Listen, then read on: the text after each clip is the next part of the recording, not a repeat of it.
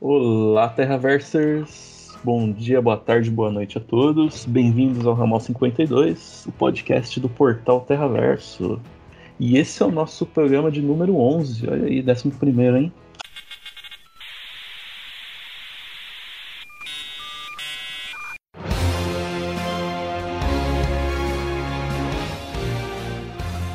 Ramal 52, um podcast do portal Terra Verso.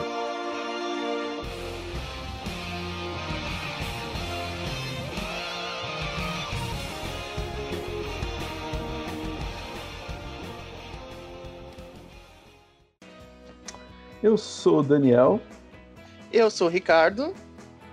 E hoje estamos aqui para falar sobre Batman, Cavaleiro das Trevas. O programa, parafraseando aí nosso amigo Thanos, inevitável, né? A gente ia ter que chegar uma hora nesse programa, né, Rick? Isso é imprescindível. É impossível não se falar de Cavaleiro das Trevas com tanta influência, né? Que ele fez na nossa cultura pop ao longo dos, dos anos aí, tanto no cinema, nos próprios quadrinhos, games e por aí vai, né? Exatamente, cara. Olha, é inclusive importante você falar aí sobre a influência, né? Que só para dar uma intro aqui para os nossos ouvintes, a gente não vai ficar falando aqui, dissecando página a página da história, repassando toda, toda a página. A gente vai dar uma pincelada geral e, e falar muito também sobre, sobre a importância dessa obra, né, Rick? Tipo, como ela influencia muita coisa do que a gente tem hoje em dia em, em tudo, né? Em HQs, filmes, como você disse, e como que ela foi importante, um marco para as HQs no geral, né? Ela, ela subiu muito o nível ali, a gente vai secar um pouco nesse sentido. É uma história que marca não só os quadrinhos no modo geral, a história do próprio Batman como um personagem de primeiro escalão da DC, como também a própria carreira do Frank Miller, né? Se você coloca, sei lá, nos top 10 ali das criações dele, Dark Knight é sempre a primeira, né? Para muitos leitores. Uhum, você vê que assim. A gente vê muito top hoje em dia, né? Top pra lá, top pra cá. Os sites adoram fazer top 10 e assim. Você vê que na esmagadora maioria, assim, onde tem um top de histórias do Batman, se Cavaleiro das Trevas não tá em primeiro, tá em segundo. Às vezes varia ali de colocarem ano 1 também do Frank Miller em primeiro, às vezes Piada Mortal, mas Cavaleiro das Trevas é onipresente ali, né? Ele remodelou muita coisa. E, bom, pra dar uma pincelada geral aqui na história, né? Fazer um, um resumão assim, né? Falar do que se trata para quem não tá habituado. É o seguinte, Batman Cavaleiro das Trevas foi uma história, como já dissemos aqui, ela foi desenhada e roteirizada pelo Frank Miller, certo? Ela, ela foi uma obra que meio que inaugurou aquele selo Elseworlds, né? Que você tem os universos paralelos, digamos, um, você tem ali um, um, um universo alternativo, né? Onde coisas habituais ali que estão na cronologia não estão acontecendo, onde onde você está fora da continuidade, então você dá uma liberdade muito maior para os autores viajarem, né, basicamente. E assim, ela não foi lançada pelo selo Elseworlds, até porque não existia ainda, né? Essa HQ do Frank Miller foi lançada em 86. E o a primeira HQ do selo Elseworlds foi aquela Gotham by Gaslight, que é o onde o Batman enfrenta lá o Jack o Estripador, né? Que é acho que aqui saiu como Batman 1889, coisa assim. Que inclusive é de 89, de 1989, essa HQ. E essa inaugurou, assim, o seu Elseworlds. E qual que é o lance, né, dessa história do, do Frank Miller? A gente tá num futuro, um futuro distópico para variar, né, do universo DC. Onde o Batman tá aposentado, ele, ele cita ali algumas coisas que vão te situando na história. No começo você fica meio perdido sobre o que está ocorrendo, né? E você vê que o Batman está com 55 anos, ele já está com um aspecto mais idoso, né? Apesar de, de ter uma certa forma ainda física, né? Que ele vai mostrar mais pra frente, inclusive. E assim, ele. Você vê que ele tá aposentado fazem 10 anos, se não me engano, que ele cita na história. E ele é um cara que tá muito amargurado, ele tá observando o mundo à sua volta pegando fogo, a, a criminalidade disparando e. E o mundo virando um total caos, assim, e, e é quando ele retorna, assim, que é um momento catártico, que ele volta a ser o Batman, mesmo velho. E aí a gente tem uma sucessão de eventos que a gente vai falar aqui na história. A gente tem o confronto definitivo com o Coringa, a gente tem o, o confronto definitivo com o Superman também, né? A gente tem um embate ideológico entre eles, acho que foi melhor desenvolvido até hoje. Porque se você pensar bem, né, Rick, o que, que a gente tem mais de briga do Batman e Superman, assim? É o Injustice, talvez? É, Injustice é.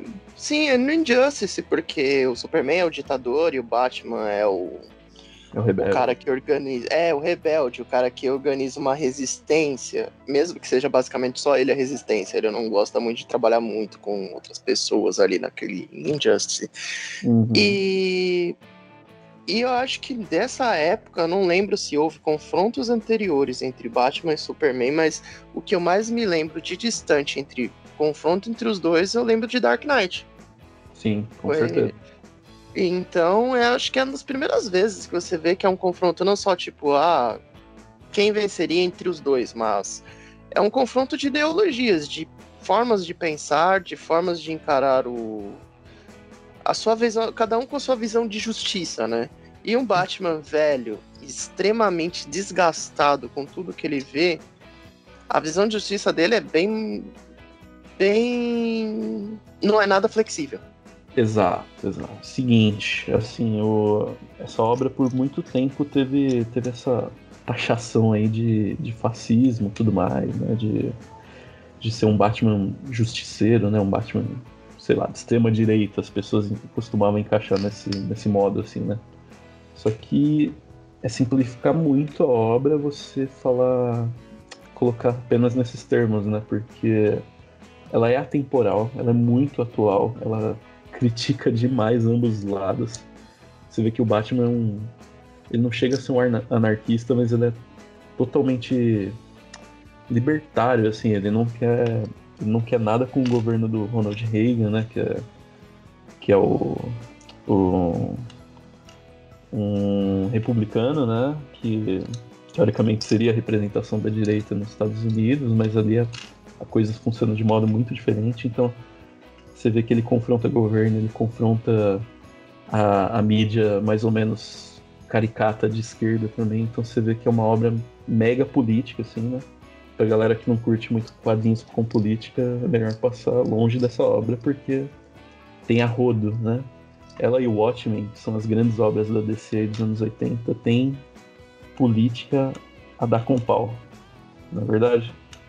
Sim, ele debater política nos quadrinhos, inclusive uma questão até por causa da série do Watchmen, muita gente questionou de que ah, não se debate política com os quadrinhos. Não.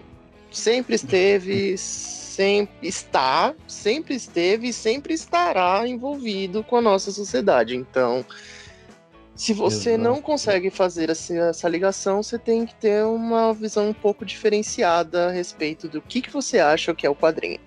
E a verdade, como você comentou, Dani, o, o Batman ele não tá querendo, ele não tá se alinhando a nada, nenhum, em momento algum. Ele tá realmente só querendo acabar com, com tudo aquilo que tá acontecendo. E é muito disso por causa dessa visão dele de justiça, né? De que uhum. independente do lado que se esteja como, pesando ali a, a, as questões, tá errado. E ele quer consertar da forma que lhe convém. Ele é um, é um personagem que, se, a gente parar pra pensar, esse Batman, desse futuro, é muito a ver com aquela coisa, né? De que ele luta contra um. Ele rema contra uma maré que, que é sozinho, né? Ele quer acabar com a criminalidade da, da cidade inteira só sendo ele. E chega uma hora que você começa a ficar com a sua visão de justiça completamente inflexível. Você é uma pessoa muito mais intolerante. E é o que nas quatro edições que temos aí do de Dark Knight é o que mostra, né? É um cara que de, de uhum. tanto lutar contra um sistema que ele acha ruim, que ele acha errado, ele se torna intolerante ao próprio sistema. Não sei se faz muito uhum. sentido. Não, não, faz sim, faz sim, eu entendo. É, assim, o, o, Batman, ele, ele começa a ter uma visão de mundo, você vê que logo no primeiro, nos primeiros quadros da HQ, né, quando ele tá... Você já é introduzido a, a história de forma meio diferente, né, que ele tá numa corrida de Fórmula 1, assim, algo do tipo, que ele tá correndo no limite e a, alguém tá falando com ele no rádio, assim, falando, desacelera, tal, você vai morrer aí. Ele tipo, tá com foda-se, sabe? Ele tá querendo adrenalina, ele tá querendo sentir uma emoção porque ele tá num, num estado meio. Ele tá meio catatônico, eu diria. Ele tá. Ele meio que parou no tempo por motivos que vão ser desenvolvidos na história, né? Ele acaba citando ali depois a, a morte do Jason, né? Aquela coisa toda que, que veio a acontecer depois no, no universo normal, né? No universo regular da DC Comics mas você vê os motivos que fizeram ele parar e e como aquela amargura vai, vai crescendo nele até se libertar, assim, né? Que aquela. Assim como você tem no Batman 1 aquela cena do morcego entrando, que é onde ele. Tipo, ele sabe o que, que ele tem que fazer, ele sabe qual é o destino dele ali. Você também tem uma cena ali bem parecida no Cavaleiro das Trevas, né? Que é o, ele tendo aquela. ele olhando pela janela, assim, vendo aquela cidade caótica, né? E, e, por caótica entenda tudo, né? Criminalidade, temperatura, né? Eles ficam citando assim coisas que vão te habituando à história, né? Tipo assim, te, te deixando naquele mundo paranoico de Guerra Fria, sabe? De ah, as temperaturas em Gotham estão batendo um novo recorde de 40 graus. Você vê que a, o mundo está bem ferrado em todo sentido. E e aquilo tudo tá mexendo com ele, com o psicológico dele. Que ele tá. Ele tá se revoltando ali dentro de si até o momento que ele volta de vez e aí desce a porrada em todo mundo. Basicamente você tem ali um grupo de inimigos, né? Que é são os, a gangue dos mutantes, né? Que são basicamente, é uma, basicamente uma gangue gigantesca, assim, com aparentemente centenas ou milhares de membros que tá assolando Gotham ali e tocando caos, né? Você tem, inclusive, é, mutantes é só um nome, né? Eles não são mutantes de fato. O lance é que eles. É, eles têm aquele visual meio, meio futurista, assim, né? Você vê que o, que o Frank Miller usa aquela coisa meio, steam, meio steampunk, não, meio. Como fala? É. Aquela. Que até vai sair o jogo lá, Rick, você sabe? É o... Cyberpunk. Isso, garoto, Cyberpunk. Era essa palavra. É, uma... é e a estética. É aquela influência, né? É, e ainda mais nos anos 80, onde saiu, por exemplo, Blade Runner. Que Exato. também. Eu citei já em, em, no nosso podcast do, da, do Snyder Cut, que foi uhum. uma, um filme que moldou um gênero. E naquela época, quando se falava em um futuro pós-apocalíptico, você usava esse estilo cyberpunk que é introduzido no filme. Com certeza. E não só isso, né? Você tinha a Kira também, que lidava com essa questão cyberpunk e também com uma questão que o Frank Miller leva ali de delinquência juvenil, né? De desvirtuação de caráter ali da, da garotada, né? Por, por, influência de gangues e tudo mais. Que era um negócio que estava em alta muito nos anos 80. E, assim, já citando a influência, né? Do, dando um pequeno salto aqui essa coisa dele apresentar Gotham como um. quase como um personagem da HQ, né? Ele é uma entidade viva ali, o, o, a cidade de Gotham, né? Você vê que ela tá caótica, né? Aquela, como você falou, é muito Blade Runner, né? Aquela cidade mega populosa, criminalidade em alta, tudo. E caos e gangues e e isso você vê um pouco até no filme do Coringa, né? Que o Coringa nada mais é do que. Você vai também tendo essas citações, né? O Todd Phillips coloca ali, tipo, por exemplo, na rádio ou na TV falando: Ah, ratazanas gigantes estão atacando, sei lá o quê.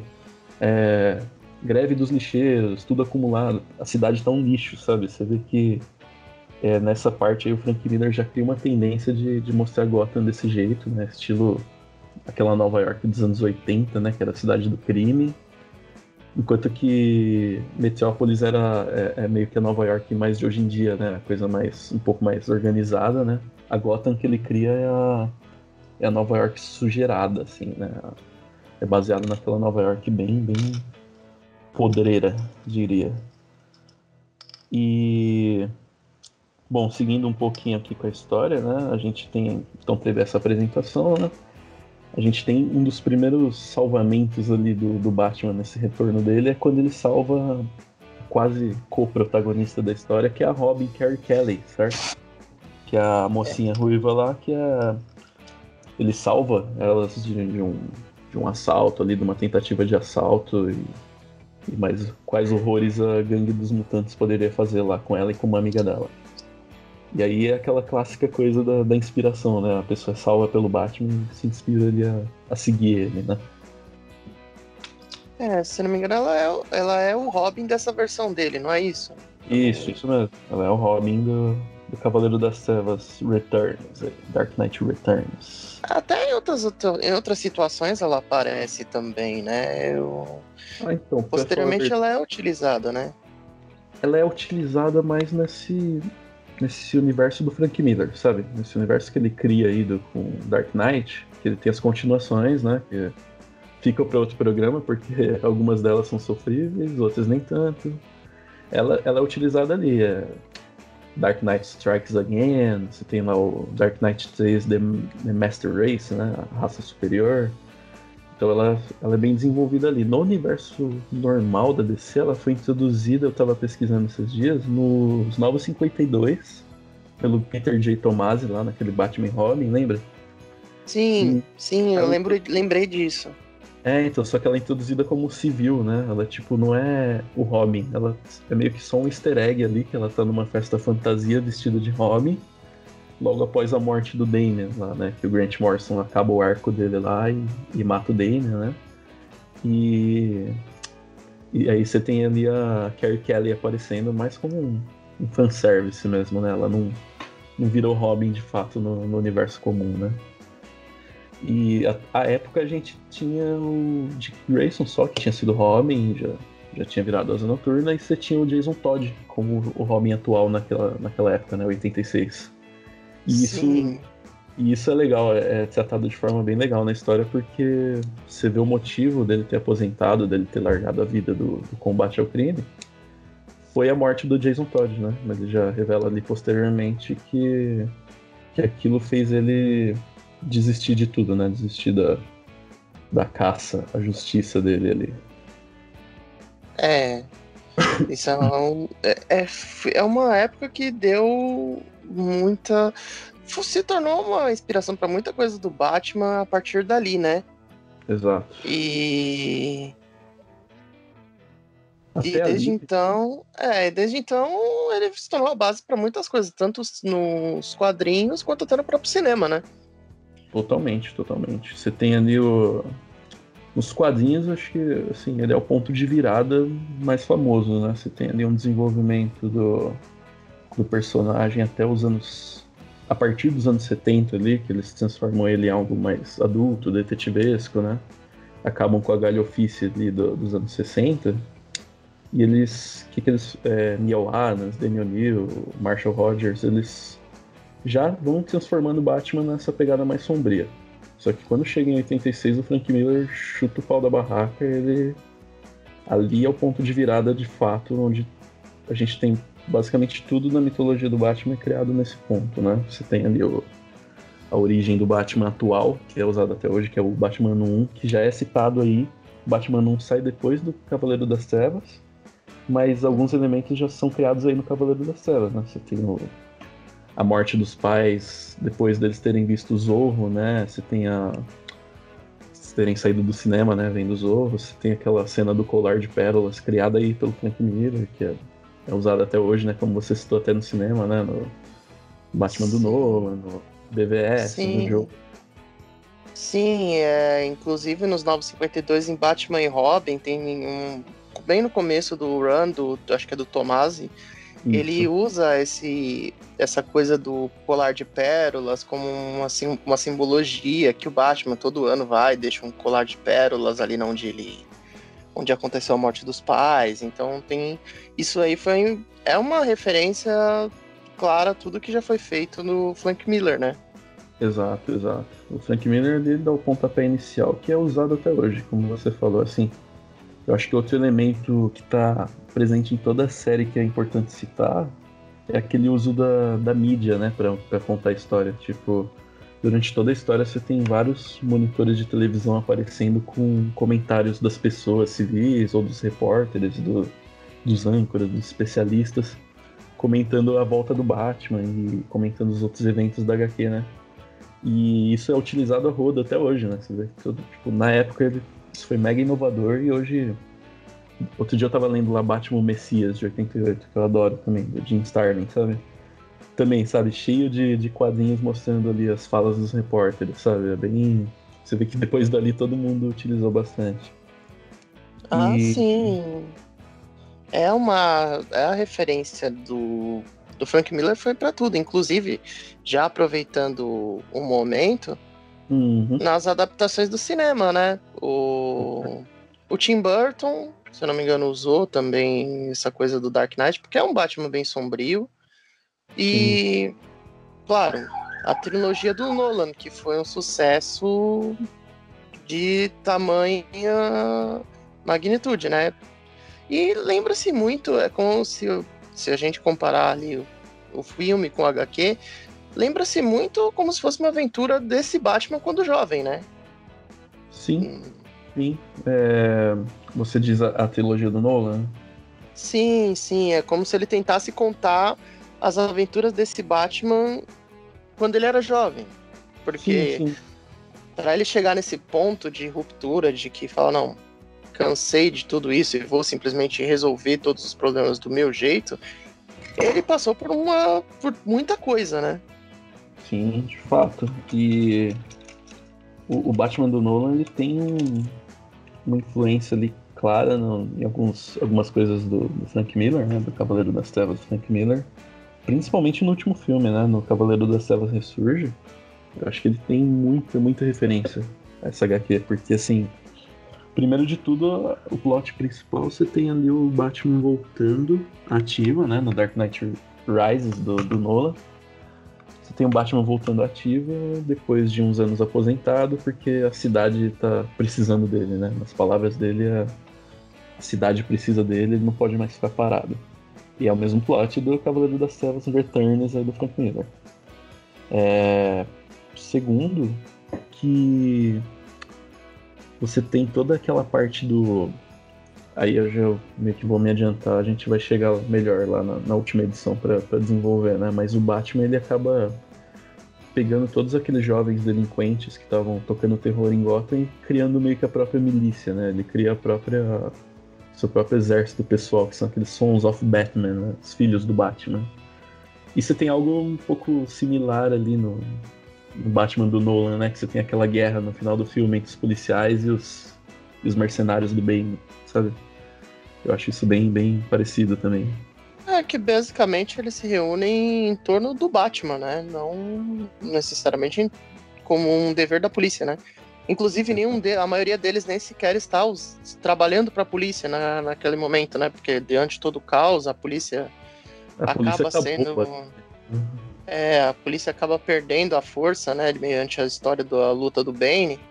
Uhum. Então é, é uma referência, se a gente pensar na, num contexto, é uma referência muito forte, né? Exato, com certeza. E assim, avançando um pouquinho na história, né? Chegando mais ou menos na edição 2, 3 ali. Nessa 2, se eu não me engano, é onde você tem. Na edição 1 um é isso que a gente falou até agora, né? O Batman retorna, conhece a Carrie Kelly, ela meio que adota ela como Robin, ele continua a cruzada dele contra o crime. Na 2 é quando ele tem aquele confronto com o líder da gangue dos mutantes, né? Que é o. Que é aquele cara grotesco, gigante lá, com aquele, visor cyberpunk que a gente falou agora há pouco, né? Aquela coisa meio neon e. Que é um cara monstruoso, assim, que dá um pau no Batman, né? No primeiro momento, e depois você tem o. O Batman voltando e e aquela cena clássica que ele fala que aquilo não é um, um, campo de combate, era uma mesa de cirurgia, né? Que o Batman era cirurgião e ele acaba com o, com, o, o líder mutante e ele conquista toda aquela galera, né? Você vê que é, é a demonstração de força, né? Que faz o, o Batman ganhar moral com o submundo todo ali. E que também se assemelha muito ao Dark Knight Rises, né? Que você tem o, o Bane basicamente derrotando ele no primeiro ato e ele voltando depois, né, para reconquistar a cidade. É uma coisa meio similar também que eu vejo entre o Nolan e o, e o Frank Miller. Sim, sim, é, é um essa luta, inclusive no traço do Frank Miller, essa luta com o líder lá dos mutantes, ela hum. torna a coisa muito extremamente violenta, né? Você vê ele Nossa. usa muito. É, ele usa muito sangue para todo lado. É uhum. cena de braço sendo torcido, golpes e tudo quanto é lugar. E tem todo um. É realmente uma. É uma luta bem pesada, né? Pesada, pesada. Brutal. Ela ela parece. E eu acho que aí daí vem a inspiração também para o primeiro confronto do Batman e do Bane, né? No Dark Knight Rises. Porque você vê que é uma luta pesada também. Eles até tiram uma trilha sonora, né? Fica aquela luta seca, né? Você só ouve os socos e os. Sei lá, a armadura quebrando, sabe? Você ouve bem. De forma bem fria, assim, a coisa. Sim, hum. sim. Muito louco isso. E você, você chegou a ver a série Gotham, Rick? Porque eu ouvi falar que os mutantes aparecem lá, né? Que é uma mistureba aquela série, né? Eles põem vilão de futuro, de passado e tudo, né? É. Se eu não me engano, eu vi Gotham até o final, mas não me lembro, não me recordo de imediato, mas. Se eu não me engano, tem. Tem, tem os mutantes, sim. E, né? claro, né? O líder lá também, né? É, o cara com visor, né? nunca lembro o nome dele. É uma. É uma cena que é. Essa cena dessa luta do Batman com o líder dos mutantes. E se assemelha com a do Bane em todos os aspectos, né? Porque é uma luta por poder, né? Uhum. Inicialmente, né? Porque o Batman é a figura do, do do morcego, do inimigo, do inimigo do crime, e esse cara que quer simplesmente estabelecer causa, ele se impõe diante disso e uhum. num primeiro momento ele perde, mas ele acaba retomando da forma mais brutal possível a sua a sua posição ali de como sendo do topo, né? Exato. E coloca, e obviamente coloca em xeque toda todas as gangues, todo todo é o elemento criminal que tem em Gotham, né? Uhum, exatamente. Ele deixou obsoleto, né, o, o oponente dele, né? Ele, ele acaba que ele, na, ele, tem até uma cena muito legal ali que a Carrie Kelly, a pedido do Bruce, né, vai chamando todos os mutantes, assim, todos da gangue para ah, vamos todo mundo ao poço, vamos todo mundo lá, que é um evento importante, porque era a vingança do, do, do Batman, sabe? Ele queria que todo mundo tivesse lá para presenciar essa tomada de poder dele e que é isso que você falou mesmo, é a coisa para que ali ele mostra que ele é superior ao, ao seu oponente, né, fisicamente e acabou e, e, se tornou obsoleto ali o líder mutante. E aí é o primeiro inimigo derrotado da HQ, né? É, e engraçado que essa é, inclusive, né, essa edição 2, ela é uhum. é chamada de Dark Knight Triumphant, né, o triunfo do Cavaleiro das Trevas, né? Exato. Tem tudo a ver com isso. Triunfo do Cavaleiro das Trevas, isso mesmo. E aí acho que a gente pode seguir aqui com a edição 3, né? Que basicamente, se a edição 1 é a apresentação, a 2 é o confronto com o líder mutante, a 3 é o confronto com o Coringa, que. Pô, sem palavras, né? Aquela, aquela luta deles lá. Eles sempre lutam em parque de diversão, você percebeu? Aqueles parque velho, assim, acabado, né? E é... igual a Piada Mortal, né? Que Piada Mortal vem depois, né? Acho que 88 também. E, e aqui ele já insere essa coisa da mega rivalidade do Batman e do Coringa. Já existia, mas ele acentua níveis estratosféricos aqui, né? Que você vê eles bem como contraponto do outro, né? Principalmente na cena que mostra o, nos televisores que o Batman voltou ativa depois de 10 anos. E o, o Coringa que estava preso no asilo Arkham no estado catatônico, de repente volta a sorrir, sabe? E volta a sua entre aspas, sanidade mental. É, é aquilo, né? Sempre do ponto de vista do Coringa, eles são duas faces da mesma moeda, um completa o outro, e na ausência de um, o outro se tornaria inútil. E é Exato. é assim que mostra. É, é essa impressão que me passa quando eu vejo essa, essa parte do Coringa, né? De que uhum. ele, pela ausência do Batman, ele não sentia essa, essa ânsia de realmente causar caos. Então, ele fica ali inerte. Até então... esse momento que ele vê que o Batman volta.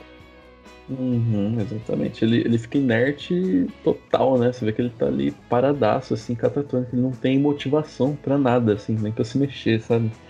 E aí é muito louco, porque o Batman volta, ele, ele volta ativa, e aí vem uma daquelas clássicas críticas do Frank Miller, aquela coisa meio sensacionalista da mídia, que é, permeia toda a HQ, né? De, que aí muitas pessoas classificam essa parte como mais direita, né? Americana, assim, que é ele criticar essa visão progressista dos médicos, né, dos, dos psiquiatras que ficam um momento todo o tempo ali falando ah, que o aqui no Arkham só os doentes, a gente não pode maltratar eles, eles é, temos que libertar eles, temos que readequá-los à sociedade, que aí o Frank Miller joga na tua cara assim que não, sabe, deu merda, quando tenta readequar o Coringa à sociedade, ele que é aquela cena que inspirou o Joker, inclusive, né, o filme, é onde ele mata todo mundo naquele auditório, né, naquele programa de... que seria o programa do Murray Franklin lá no, no Joker, né? A diferença Sim. é que ali ele, no Joker ele tá se iniciando no mundo do crime, ele acaba cometendo um assassinato só, né? Ali na HQ é um momento de total insanidade, que ele se ele paga de bonzinho até chegar no programa e, e mata toda a plateia, acho que são tipo 300 pessoas, sabe? E ali o Batman fala, chega, tipo, ele naquele estado dele de, de chega, acabou, eu não tô pra brincadeira, ele vai atrás do Coringa e aí vai aquele confronto mortal até o fim, né? Então, literalmente o fim. É, essa referência do da cena do Coringa com a plateia, tanto no filme, que uhum. mostra que é uma forma quando ele realmente ele se solta, ele realmente ele se liberta das, daquilo que ele acha que está segurando ele. E no uhum. caso do da HQ, é uma forma dele mostrar pro Batman que ele tá ali, né? Ele se, é como assim como ele viu pela televisão que o Batman o Batman surgiu e falou não, vou fazer algo que ele veja que eu também tô aqui. Exato. E tipo como não, né? Uma marca registrada do Coringa sempre foi o assassinato, a brutalidade, no caso aí o genocídio, né? E uhum. é uma coisa que é muito, assim, característico dele e mostra pro Batman que ele não tá pra brincadeira. Exato. E é aquele, aquele plano clássico do super vilão, né? De matar todo mundo, que o Coringa sempre tinha na Era de Ouro, de ah, vou envenenar água de Gotham, vou explodiu sempre de sei lá o que, hospital. Só que nunca acontecia de fato. E você vê que aqui o Frank Miller chuta o balde e, e mostra ele matando 300 pessoas, né? Bem brutal a cena, assim. E aí vai aquele confronto final lá, falando de referências novamente, né, da influência dessa, dessa HQ. A gente sempre tem esses momentos em que o Batman e o Coringa vão para uma luta final e, e mesmo você sabendo que o Coringa não é um, não um lutador verossímil, assim, né? Um. Nossa, que, que ninja do universo DC, né? Mesmo assim, eles. Os dois quase se matam, né? Você vê que ele meio que se equipara ao Batman, baixa ali alguma coisa que ele sabe onde atingir o Batman e onde dá os golpes certos, que ele quase mata o Batman também, sabe? Antes de, de morrer, né? É igual acontece ali no final do arco do. Acho que é do Endgame do, do Scott Snyder, nos 952, né? Você tem ali o confronto final dos dois, que os dois se matam, basicamente, né? E muito brutal, assim, eu acho muito, muito louco essa cena do Frank Miller, que ele. Batman, você vê que ele tá totalmente louco, ele taca o batarangue no olho do Coringa e. Na hora de matar, assim, ele dá uma hesitada, né? De matar o Coringa, ele dá uma hesitada que o Coringa já zoa ele, fala, ah, você é muito covarde. E o Coringa vai lá e se mata, assim, quebra o próprio pescoço, sabe? Cena é bem forte, bem, bem brutal, né? É, é, é, as lutas dos dois mesmo, que o Batman tem um conhecimento de artes marciais, com, com tudo que ele aprendeu, né, de todos os seus estudos e conhecimento que ele adquiriu para se tornar o que é, Ainda assim, o Coringa leva. consegue levar a luta num patamar de igualdade, né? Porque o Coringa joga sujo, uhum. faz de toda. todos os meios possíveis. E ele realmente não é um cara que tem um conhecimento de lutas, mas sempre as lutas mais interessantes da história do Batman ao longo da, da vida dele sempre foram com o Coringa. Exato, exato. Porque você vê, o embate deles geralmente é mental, é psicológico, aquela coisa toda, igual você vê lá no, no Cavaleiro das Telas do Nolan, né? O, o Coringa mexendo com a cabeça do Batman. Só que quando os dois saem na mão também é muito bom. Que é, é o que você falou, é, pega despreparado o Batman, joga sujo e, e, é muito bom, muito bom.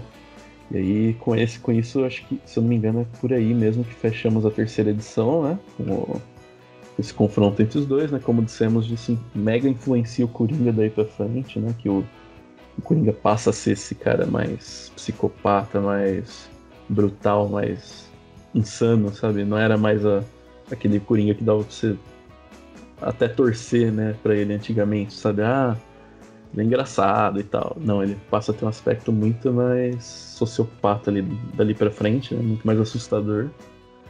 E disso partimos para a terceira edição, ou oh, desculpa, para a quarta edição, que aí é o grande finale, né? Onde a gente tem muito mais envolvimento ali político, né? Novamente, assim, a política permeia a HQ toda, sim, mas na quarta edição vai ao ápice, né? Porque você vê o, o a Guerra Fria entrando no, no seu no seu auge ali, assim como você tem o Watchmen, que é no mesmo ano, né? Acho que é 86 também você tem ali as duas temáticas de Guerra Fria, né? E assim como no Watchmen, né, a Guerra Fria tanto chega no seu ponto de, de ebulição, assim, onde um vai lançar um míssil no outro, né? Estados Unidos, União Soviética. Assim acontece aqui também, né? Aqui, só para contextualizar, o Superman aparece algumas vezes anteriormente na história. É... E você vê que ele não tá muito chegado do Batman. Ele dá uns alertas pro Bruce parar com o que ele tá fazendo, pra parar com essa e aí, com o tempo, você vai vendo que nesse universo os supers ficaram ilegais, né? Mais uma similaridade aí com o Watchmen, né? Os supers, né, os vigilantes, os heróis mascarados ficaram ilegais. O único que atua é o Superman, só que ele atua pro governo, né? Ele atua pro Ronald Reagan, pro, ou para quem for o presidente dos Estados Unidos. No caso, como é anos 80, que a gente tá vendo o Ronald Reagan, né? E e você vê que os embates deles, assim, vão ficando mais tensos, né? Nas entrelinhas ali, ele vai falando pro Bruce dar uma segurada porque ele tá ilegal, porque você vê que eles são amigos, eles têm um respeito mútuo, mas pra ir parando. Até que chega no ápice, no quarto capítulo, né? Você tem ali o, o ataque nuclear da União Soviética por conta de uma... É mais ou menos assim, né? Você tem uma, um país fake ali, né? No, no universo DC chamado Corto Maltese, que é uma homenagem à HQ europeia lá, do Corto Maltese e tal, do Hugo Pratt. E que seria Cuba no nosso mundo. Que aí a crise dos mísseis de Cuba é meio que retratada aqui, né? Você tem o Superman indo investigar lá um golpe de Estado que estaria ocorrendo, né? Acho que ele ia, na verdade, ajudar os americanos a implantar esse golpe de Estado na República Comunista da América do Sul. Clássico, né? E que, que acontece? A União Soviética vê essa invasão aí do Superman, do, da, dessa tomada de poder num, num, aliado e solta uma ogiva nuclear em Corto Maltese. E nisso o Superman defende lá a bomba, que tem aquela cena bem parecida em Batman vs Superman, né? Que é onde ele para a bomba, ele fica esquelético, cadavérico, você até acha que ele morreu. Só que na verdade ele. Ele tá se recuperando ali aos poucos, né? Com as partículas do sol, né? Ele vai voltando assim à vida, né? É muito louco essa parte. É, o, uma coisa é legal que você vê que esse embate final entre o Batman com o próprio Superman, uhum. ele vem se desenvolvendo desde o começo, né? Sim. Você vê, se não me engano, acho que a partir da edição 2, que começa a ver umas cenas do Superman surgindo ali, dele tendo alguns feitos, enquanto você vai contando a história do, do da luta do Batman com o Coringa. E é uma característica, né, do, do, da forma de escrever do Frank Miller. Ele sempre consegue. Ele não, não lembro de ele pegar uma história muito grande. Ele sempre resume em poucas edições e consegue contar narrativas de forma entre, uh, entrelaçar essas narrativas Uhum. De ponto que ele vai encerrando-as à medida que ele vai decorrendo as edições. E pro final ele deixa assim embaixo do Superman, né? Que é uma das coisas mais interessantes, e que é o que parece a proposta surgir é, citada no começo. O Superman, nessa, nessa visão do Frank Miller, ele simboliza tudo que o Batman vem odiando e que você vê ele comentar no começo da história. Uhum. E, e ele vai lutar e assim, por, por mais que o Superman eles têm essa relação mesmo de se conversarem, de se respeitarem, mas que ninguém cruza a linha de ninguém, né? Até que chega esse ponto de que eles vão se enfrentar, né? Uhum, exatamente. Ninguém cruza a linha de ninguém, rola um respeito mútuo, você não passa da linha, eu não passo da linha. Porém, chega num, num ponto que não dá mais para segurar, né? Porque aí você tem e, e, essa parte interessante da história, muita gente acaba lembrando do Cavaleiro das Trevas só falando, ah, é, o, é a história onde o Superman e o, e o, Batman saem na mão. Ou então, ah, é a história onde o, o Batman dá um pau no Superman. E, cara, isso é, é, é muito simplório, né? Porque você vê o combate ideológico de cada um, eu acho que é a coisa mais legal que eu vi, assim, com todo respeito à Injustice, a, a até Guerra Civil na Marvel, que também tem ideologia política no meio, ou até o o Batman vs Superman filme, mas esse confronto. O próprio Watchmen. O Watchmen, exatamente. O Watchmen é genial também, né? Watchmen e Cavaleiro das Telas estão ali no, no God Tire ali da, da DC. Só que assim. Você vê que o confronto ideológico dos dois é muito bom, cara, porque é, também é muito simplista você falar, ah, o Superman é um capacho do governo. Na verdade, pra muita gente o Superman estava certo na história, porque o Batman ali, ele tá. Ele tá brutal, ele tá sanguinário, e fora isso, ele tá cagando para autoridades, ele tá cagando para regras, ele tá montando, como você falou, sua própria justiça, né? Seu próprio senso de justiça.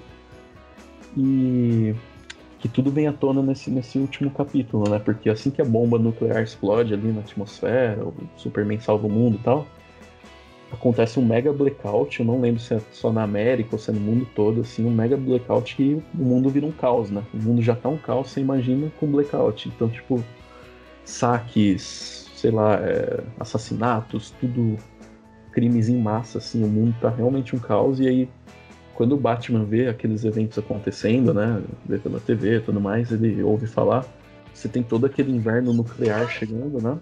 E aí o que que acontece? É, aquela poeira gigante cobrindo Gotham, cobrindo, sei lá, parte do mundo inteiro e, e aí não faz mais sol, né? Tipo assim, o, o mundo fica todo cinzento, escuro, né? Durante várias horas. E aí o mundo vira o caos e aí nisso o Batman ele assume as rédeas, né? Ele solta aquele, aquele monte de cavalo do estábulo.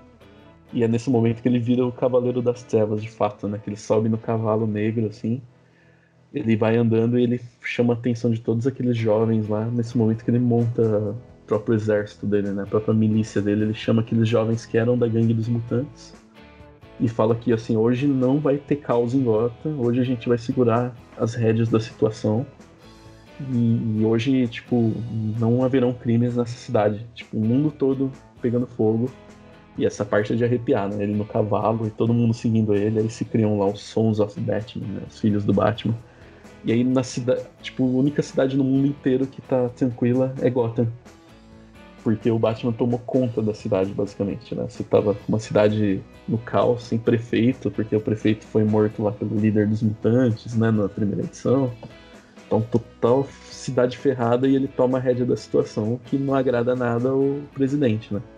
E chama o Superman e fala: Cuida lá, cuida lá, amigão. É, o essa. É engraçado que. Não sei se foi alguma influência posterior do, pro Grant Morrison fazer, por exemplo, Corporação Batman. Uhum. Mas a ideia é similar. Sim. Né? Sim. E essa cena do Batman é uma coisa assim muito característica dele, né? É o que marca o o que ele criou a partir da. O que foi criado sobre Batman a partir daí, né? Deixou essa pegada mais psicológica muito mais forte, né? Uhum. Exatamente. Ali você vê que ele que ele é o cara, né? Ele assume a rédea da situação assim, ele vira um líder absoluto ali, né? Ele não... Irrefutável, o cara. E você vê que ninguém questiona ele né? naquela hora. Todo mundo obedece ele e vai proteger a cidade. E aí nisso você tem a, o confronto aí que, como a gente já disse, influenciou uma porrada de, de, de publicações posteriores, de confrontos com Superman, de Batman vs Superman tudo. Que é quando o Superman dá um berro, e aí eu achei muito genial, assim, Frank Miller escreve no céu a palavra, né? Tipo, onde? Tipo, onde você quer lutar, sabe? Então, você vê que o Superman, só dele passar assim e berrar, o Batman ouve, né? E o Batman só fala assim, na altura normal, beco do crime. Se eu não me engano, é no beco do crime. É. E aí é onde tem o confronto final dos dois, né? Você vê ali que ali o, o bicho pega e é novamente uma luta. Você vê de novo ali o Batman virando o deus do preparo, né? Acho que é a primeira vez que você vê o Batman. Você tinha ele detetivesco até então, ele muito bem preparado como artista marcial, mas ali é o ápice, né? Ele vai como. Ele, ele se prepara absurdamente pra luta, né? Ele faz aquela mega armadura, ele pega vários, vários elementos de kryptonita ali pra ir atingindo. Ele conta com a ajuda do Oliver Queen, com, com a lança de kryptonita lá, com a flecha de kryptonita. Genial, assim. É essa coisa, né? E detalhe, ele não é um Batman jovem com uma estrutura física ideal para esse tipo de embate, né? Ele está velho e ele se prepara para uma guerra. Ele não se, e literalmente uma guerra contra um homem só, né? Uhum. Ele é muito, ele assim, a ideia de ele se preparar, essa preparação dele pro essa cena do bar, do Superman gritar e do é aquela coisa para deixar o quanto o Superman é onipotente perto deste Batman. É uma coisa, eu acho que foi uma das ideias mais legais do Miller em, quando ele idealizou essa luta, né? Ele deixa o É. Superman muito. Já sabemos que existe uma diferença, mas ele deixa muito mais além. Exato, exato. Então, tipo, você vê que o Superman, apesar de envelhecer, ficar grisalho, ele tá no auge do seu poder ainda, né? Ele, tá, ele ainda é o Superman, ele tem todos os poderes à sua disposição. E, e aí nisso você tem aquela luta maravilhosa lá. Eu acho que assim, até pra citar, né, a gente não citou antes, esse filme, ele foi. Esse, esse filme, as ideias. Essa HQ ela foi adaptada num filme de animação, né? Desses que a DC tem o costume de fazer em duas partes. Cavaleiro das Trevas 1 e 2, né? Parte 1 e 2, que, que é muito bom, assim, acho que o padrão da- de animação da DC tá muito bom, mas se você tiver a oportunidade, você que tá nos ouvindo aí, leia. Leia porque, assim, cara, mesmo vendo a animação, você acaba perdendo algumas coisas, principalmente da luta. E algumas coisas, principalmente porque a história toda é permeada por pensamentos do Batman, narração em off, né? Você tem aquela coisa meio no ar, já tem no- depois o Frank Miller usando o Batman no 1, né? Da narração, né? Se ele descrevendo as cenas, ele descrevendo as sensações dele. E, e isso tá muito legal na HQ, sabe? Ele vai descrevendo, você vai sentindo assim a efervescência dentro dele. Até o momento que ele, que ele explode, né? No modo Berserker lá. E, e a luta final é isso, né? Você tem aquela, aquela conclusão épica onde o, o Batman derrota o Superman, mas ele forja aquele ataque cardíaco, né? Ele fala que eu quero que você se lembre, Clark, do homem que te derrotou. E aí ele forja aquele ataque cardíaco, depois mostra ele velhinho lá na mansão treinando a galera, mais formal, né? Treinando a, os Sons of Batman, né? E que é o encerramento perfeito, né? Eu acho que é encerramento perfeito para a história definitiva do Batman, que passa pela origem dele, passa por pelo auge dele, passa pelo arco-inimigo dele, passa pelo confronto ideológico com o Superman, que novamente citando, não tá errado, né? O Superman, muita gente fala que ele é capacho, enquanto que ele, ele acredita na democracia do, do, do governo americano ali, do, do mundo moderno, sabe? Do mundo ocidental, que, que ele quer manter as rédeas da situação. Ele fala pro Batman, você tá criando uma confusão aqui, vai sair do seu controle, você tá você tá, sabe, você tá vendo as coisas sem consequência. Ele é um cara mais comedido, eu diria, né? Então, cara. É, é a história. É a história que marca uma época, né? Marca uma legião de escritores que vão posteriormente trabalhar com Batman, não só nos quadrinhos, como também no cinema, como também nos videogames. Inclusive, para quem não leu o HQ, a armadura do Batman do Ben Affleck é esta armadura que tem no Dark Knight. Inclusive, Exato. até o, a, aquela coisa meio arcaica de ser realmente uma armadura, né? Metal, ferro, aquela coisa bem pesada, é uma hum. referência ao, ao próprio quadrinho. Uma coisa muito interessante que eu vi um, um tempo atrás é a influência do Dark Knight Returns aí, né? Do Frank Miller no Robocop. Você sabia dessa? Não, me conta mais. Isso aí, cara, é um lance muito doido, porque assim, o filme do Robocop ele saiu em 87, um ano depois do Cavaleiro das Trevas do Frank Miller. Então aí fica aquela dúvida, né, de ah, o filme já estava em produção antes, será que copiou mesmo e tal? Mas enfim, as similaridades são muitas, no sentido assim, você tem um futuro distópico, que nem a gente falou aqui, a cidade mega populosa, crime alto e tudo mais. E aí surge o Justiceiro, né? Tudo bem que no caso do Batman tem todo o contexto do, do Homem-Morcego tal, as histórias anteriores, as motivações. Enquanto que o Robocop tem as dele, né? Diferentes. Uhum.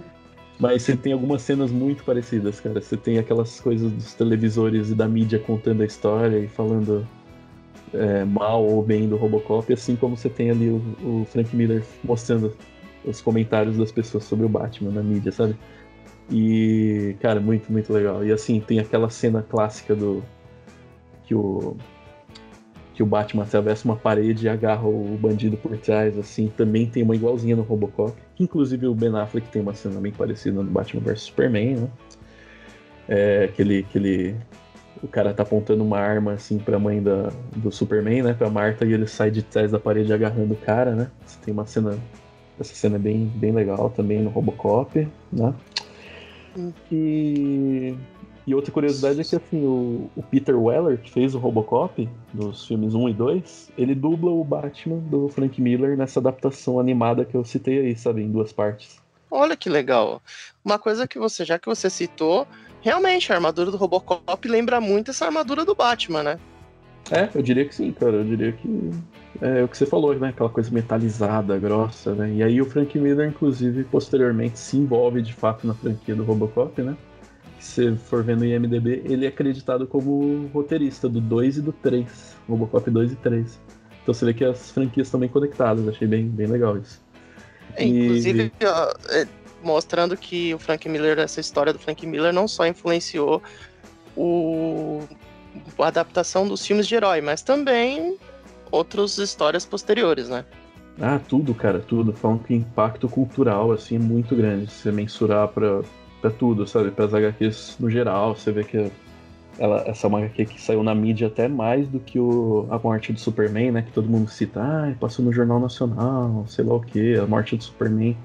Mas o, diferente da morte do Superman, que foi um evento calculado editorialmente para vender, para fazer esse barulho, Dark Knight Returns chegou fazendo um barulho do nada, assim, criando-se um hype nunca antes visto e, e, virou capa do Estadão aqui no Brasil e saiu lá na New York Times, na, na sabe, nas, nas, páginas principais e todo mundo falando, então ele levou muito nível, pessoas começaram a levar a sério, pessoas no meio literário, né?